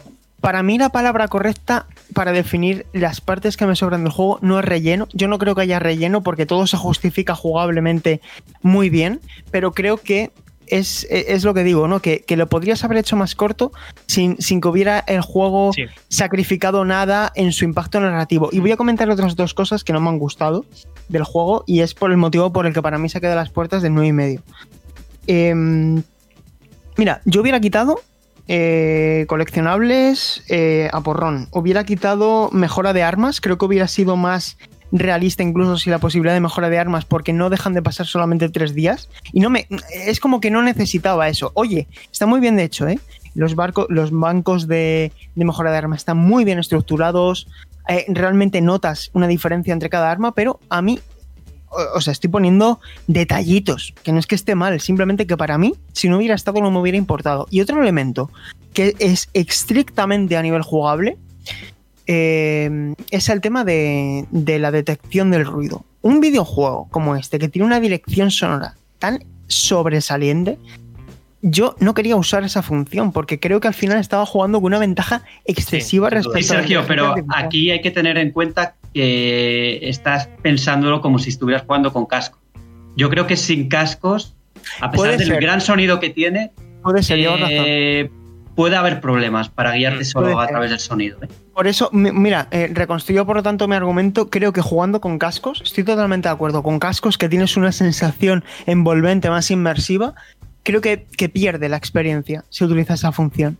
¿Sabes? Y, yo la verdad es que creo que en general ¿eh? hubiera quedado mejor, más realista, más, más coherente con, con, con, ese esa pulcritud que, que, tiene el juego durante todo su apartado jugable sin esa, ese superpoder. ¿Vale? Es a donde quiero llegar. Que para mí el juego hubiera quedado mejor sin superpoderes. Yo lo hubiera quitado, ¿eh? En algunos niveles hubiera quitado este superpoder, Sergio, porque, por ejemplo, el que quería comentar antes, el nivel del, de los pisos inferiores del hospital, a mí ese me parece también de los mejores, es terrorífico. puedes tener una gran ventaja. una gran ventaja Además, ahí no te salen muchos enemigos, solo tienes ese boss y luego el, acechador que sale del cuerpo del boss.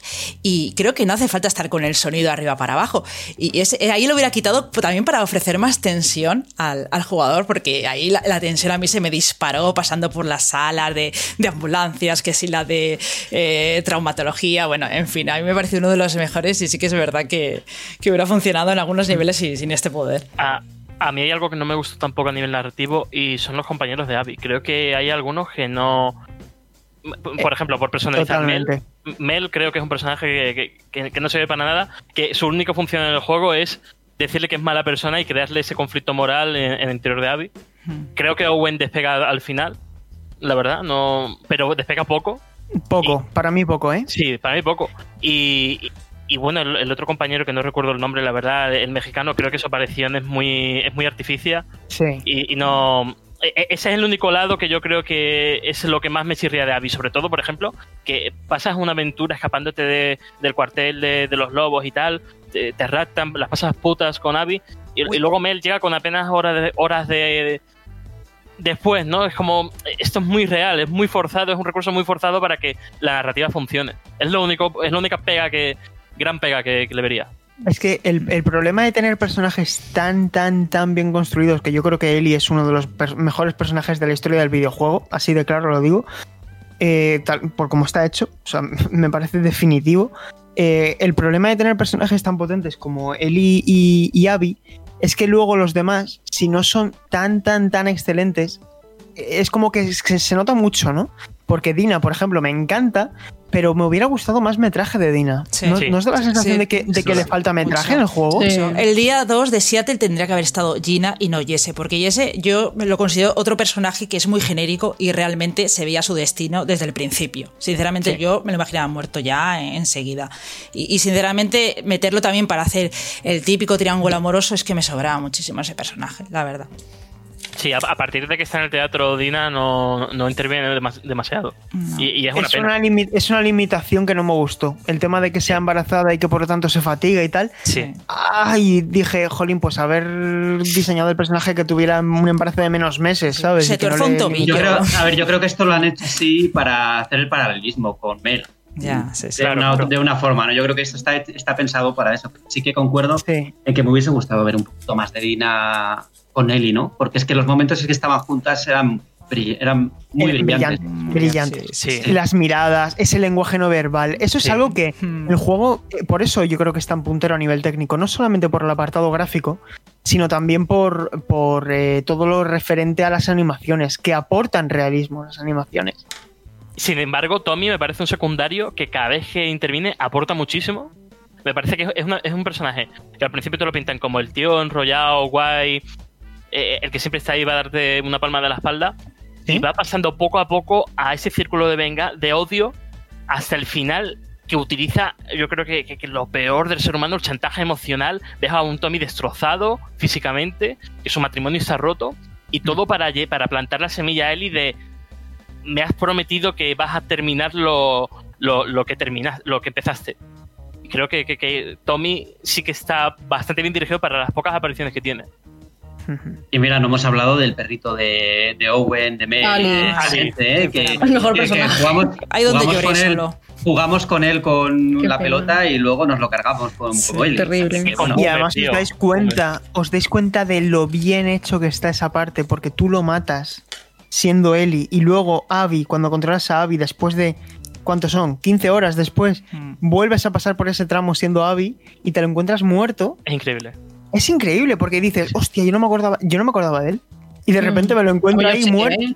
Yo no me acordaba de que lo había matado. ¿no? pensando, diciendo, mm, nos, nos han mentido en el hecho de que nos podemos pasar el juego sin matar perros, porque es mentira, porque hemos matado a alguien. Es verdad, eso Sí. es verdad. Está es ahí, verdad. no quiero volver al acuario, Es no. un recurso, es un recurso emocional, un poco tramposo, pero es un recurso emocional que está bien utilizado. Hay que Sí, reconocerlo. a ver, que nos hacen que nos duela cada momento del Sí. juego y lo hacen muy bien. Sí. Y a mí es precisamente por esa razón por la que justo ahora no me apetece rejugármelo. He jugado ciertas secciones para completar Ya, ya. coleccionables y tal de la guía, pero no es un juego que, que me dé las ganas de decir ahora mismo, bueno, pues me lo juego otra vez entero viendo todas las cinemáticas, porque me dejó tan destrozada al acabármelo, sinceramente. Sí, Estuve como unas cuatro horas tirada en la cama pensando, ahí como tirada, porque no, no podía hacer nada más, salvo reflexionar acerca de lo que había vivido.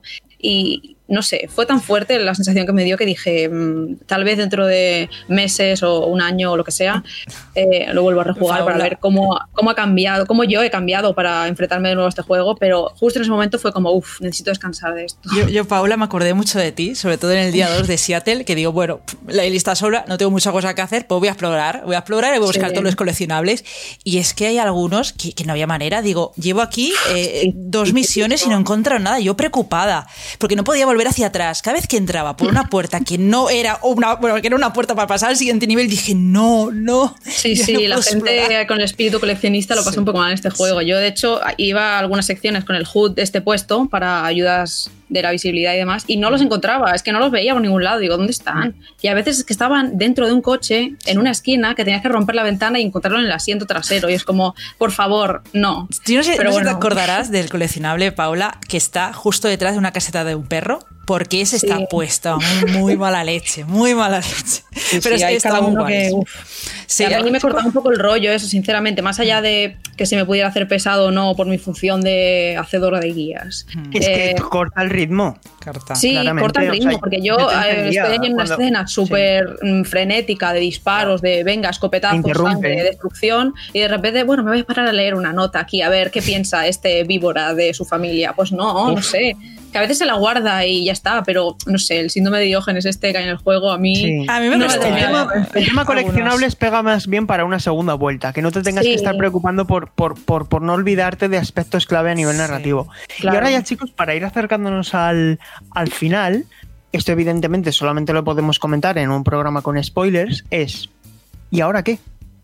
¿Ahora qué? Eh, parte 3, ¿cuándo? ¿De qué manera? Eh, ahora sí, ¿cómo te gustaría a ti que fuese, visto lo visto, ¿cómo, cómo, plantearías tú un de las sofás parte 3? Yo es que, si os soy sincera, yo me hubiera imaginado un parte 3 empezando eh, desde cuando Ellie recibe en la granja la información de Tommy y desde que Abby se encuentra en Santa Bárbara a ese grupo, grupo que parece que no son los luciérnagas. A mí me hubiera gustado que ahí se hubiera cortado el juego y diera para una tercera entrega. Tal y como ha acabado la cosa, pues la verdad es que me deja muy descolocada. Yo no sé qué, qué, qué pueden, qué pueden hacer para empezar una tercera entrega desde este punto, la verdad, me deja súper descolocada, pero supongo que Abby seguirá buscando los luciérnagas y Evie pues volverá a, a Jackson y empezará una nueva vida, pero claro, ¿cuál es el, el enemigo, digamos? ¿no? no lo sé, la verdad, me deja muy Pues descolocada. probablemente Tommy sea el enemigo principal, al menos de lo que parte esta idea. No sé, yo, ya que he empezado a hablar, menciono mi idea. Mm, justo cuando la acabé, sí que pensé, me gustaría ver continuar esta historia, me gustaría volver a, ver a Ellie y Dean a reunirse y ver cómo avanza su historia y también la de Lev y Abby, a ver cómo, cómo encuentran esa, ese grupo de las luciérnagas, esa esperanza que están buscando. Pero ahora no estoy tan segura. Es como cuando terminé el primero. Me dejó un pozo similar. Mm, que quise que continuara esa historia, pero a la vez dije, bueno, es una historia bien cerrada, ya está, círculo, podría quedarse ahí. Y ahora agradezco haber dispuesto a esta segunda parte, así que creo que si la hacen, esta tercera parte, mmm, deben hacerla muy bien, tal y como ha salido esta secuela, a mi parecer, y que se tomen el tiempo necesario eh, en la siguiente generación, a finales, tal y como ha ocurrido. Si hace falta siete años, que se los tomen pero que Totalmente. por medio Naughty Dog se concentre también en otros proyectos, nos saquen otras cositas y, y, si ese de Last of Us parte 3 llega a suceder, pues yo espero que le podamos poner un 10 sin ningún pero. Yo, yo, en mi caso creo que sí que va a terminar sucediendo porque The Last of Us parte 2 está vendiendo muy bien y eso ya, verás, eh, manda mucho. Eh, lo que no tengo claro es cómo va a ser, ¿no? Pues yo, yo, creo que estoy en esto como vosotros, no sé cómo, cómo van a seguir tirando del hilo, de con qué personajes. Y lo que planteaba era así de cortarlo en la parte de, de la granja. El problema que le veo yo ahí es que eh, Ellie se sigue moviendo en cierto modo por el odio, ¿no? Porque después del tema de Tommy, eh, de que viene a su, a su, casa y le anima a, a, a ir tras Abby de nuevo, sería volver a empezar el mismo ciclo, ¿no? Del mismo concepto, el mismo, el concepto de odio, sí. volver a seguir con el concepto de odio. Entonces yo creo que hay que buscar el equipo de Neil Dragman otro leitmotiv diferente, ¿no? Para sí. hacerlo fresco, que no sea lo mismo, ¿no? Y eso Totalmente. es muy complicado, eso es muy complicado. Totalmente. Yo no sé, de, realmente yo, si me lo preguntan a mí, no tengo ni idea de cómo, de cómo lo haría. Totalmente, porque es que daos cuenta de una cosa, chicos, y, ya te, te, doy paso, Alejandro, pero es que creo que aquí uh, Borja ha dado la clave. Si al final, tal como están las cosas, eh, parte 3 va a ser simplemente para consumar este proceso de venganza, el mensaje que nos transmitiría, en ese caso, de las tofas parte 3, no dejaría de ser el mismo que de las tofas parte 2. Es decir, eh, hemos convenido en que The Last of Us Parte 2 es muy diferente a The Last of Us Parte 1. Si The Last of Us Parte 3 simplemente se basa en que al final termina matando a Abby y termina consumando esa, esa, venganza, no hay perdón, no dejaría de ser una mera continuación, ¿no? Por muy potente que fuera a nivel jugable.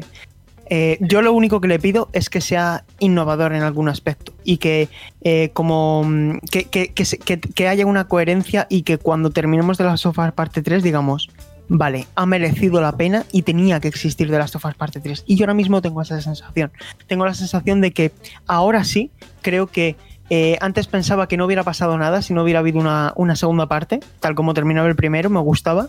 Y ahora digo, pues ahora sí me gusta. Ahora me gusta que exista una segunda parte de Last of Us.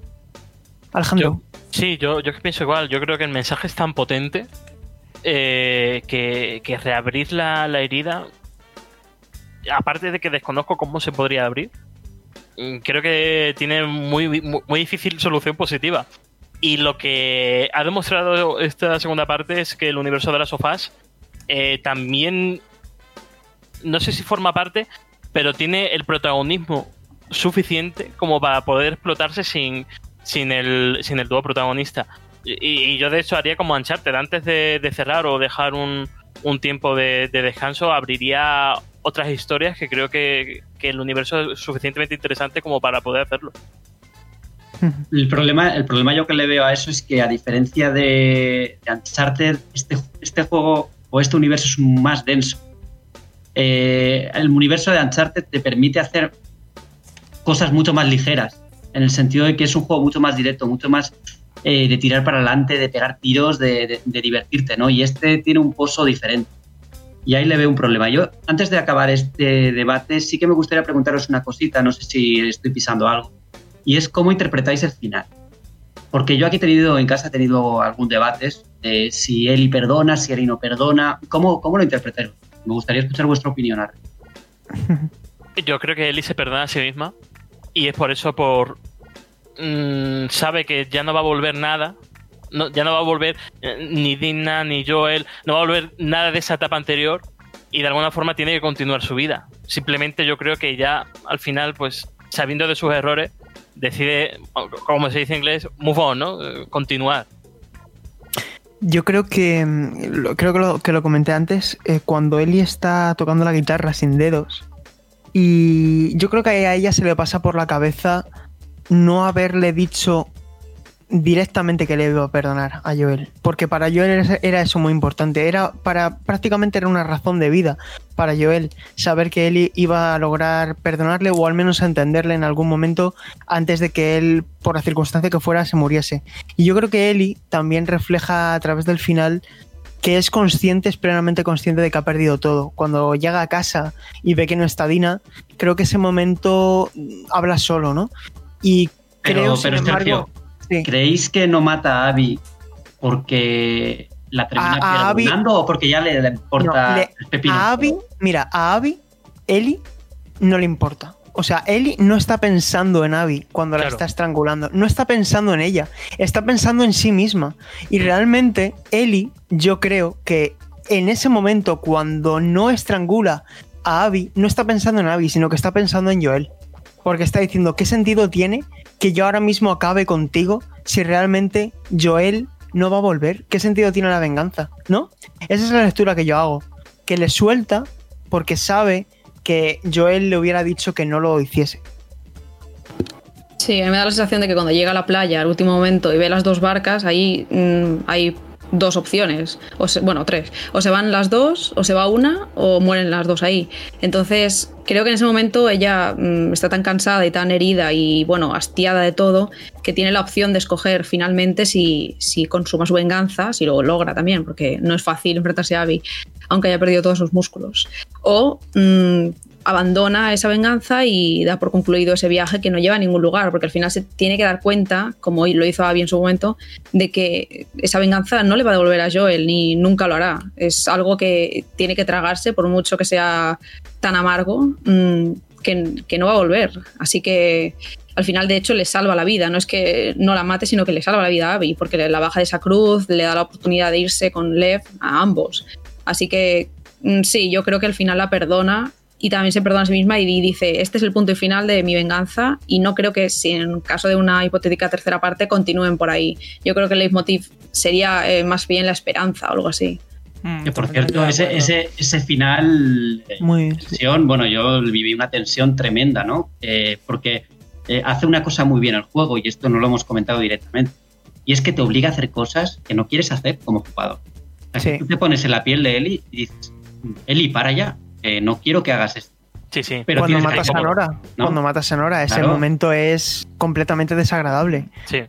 Sí, sí. O el perro, que yo no quería matar al perro y, y no quedó otra, otra forma de hacerlo.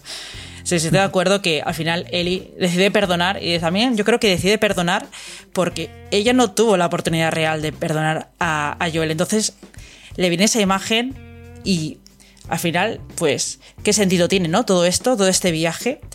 Además, recordemos que, que Abby eh, fue también la, la, que perdonó la vida a Dina cuando puso en, en el teatro, ¿no? Ese cuchillo en, en el cuello y Lev le pidió, le pidió que, bueno, que parase, ¿no? A, ¿Qué haces, Abby? Claro, ¿no? y, y, a ¿Qué Ellie sentido tiene, no? Al final es qué sentido tiene todo esto, ¿no?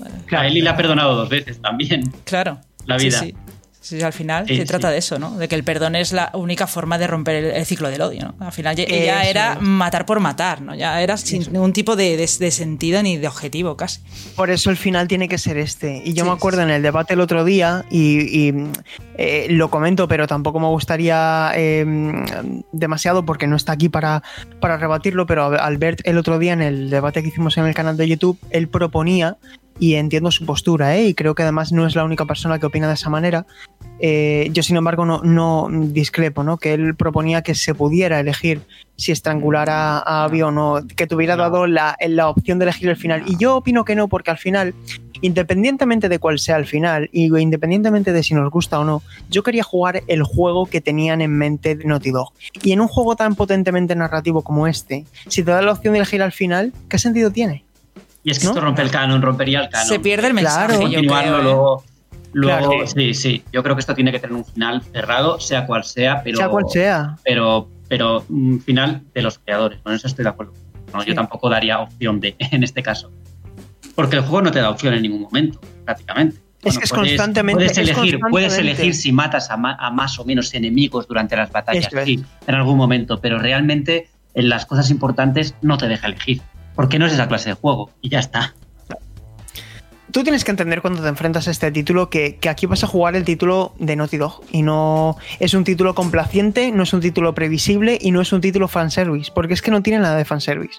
Tiene algún momento que otro costumbrista, como por ejemplo al principio del juego, cuando ves esa, ese- esa batallita romántica de, de quién se ha aliado con quién y tal, que creo que está muy bien metida, creo que no es forzado, creo que es natural, y luego todo el rato pasa a una crudeza extrema donde, como bien apuntabas, Borja, el juego tiene momentos desagradables. Así de claro, tiene momentos desagradables que, que- que no tienes ganas de, de experimentar. Pero bueno, Es, que, es que precisamente la antítesis del fanservice. O sea, es que hay, hay, hay un- hay una parte de las quejas de precisamente la gente que quería, pues eso, seguir con el dúo Joel Eli pegando escopetazo durante 20 horas. Y no, la gente quería. Last of Us 1.5 y Eso no es. es así. Eso es.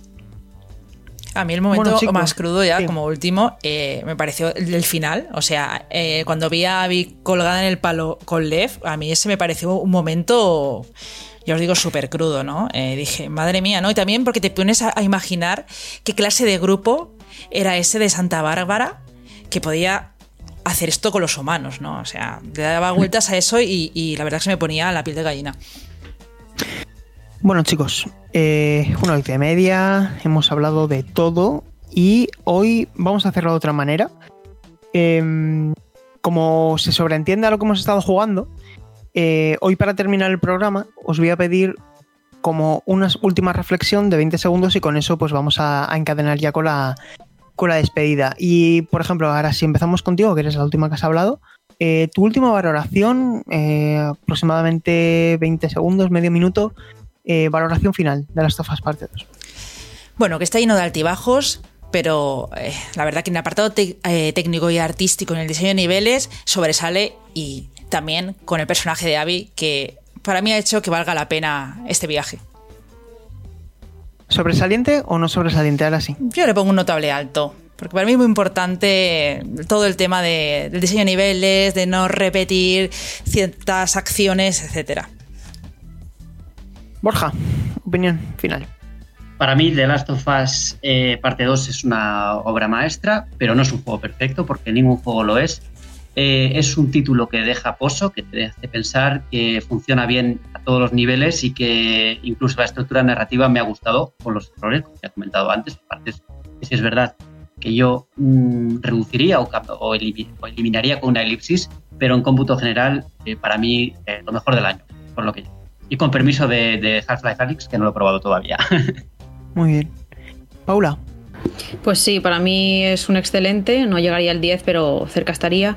Y creo que es un referente de cómo podrían contarse las historias a partir de ahora en los videojuegos, tal vez no tan amargas como esta, porque deja un pozo, ya digo, que cuesta digerir, pero aún así, en términos de accesibilidad, de tratamiento de personajes diversos y demás, creo que es algo muy importante lo que ha hecho Naughty Dog, muy valiente, y que espero que de ahora en adelante me encuentre con más títulos eh, que vayan en esta línea. Alejandro, amigo, ¿tú cómo, qué valoración haces finalmente? Eh, yo con su mano y sus manos, es una obra que deja huella. Tengo claro que se va a valorar muchísimo más cuando pasen los años, igual que pasó con el primero. Y, es la secuela que todo creativo querría firmar. Y, me mantengo en esa postura. Siendo valiente, apostando por determinados temas y cómo los trata. Otra cosa que no hemos hablado es la identidad de género. Me parece que, que- que lo utiliza a la perfección. Pensando que iba a ser un recurso más, eh, más, más típico y, en absoluto. Así que eso, me parece que es el cierre de la generación perfecto.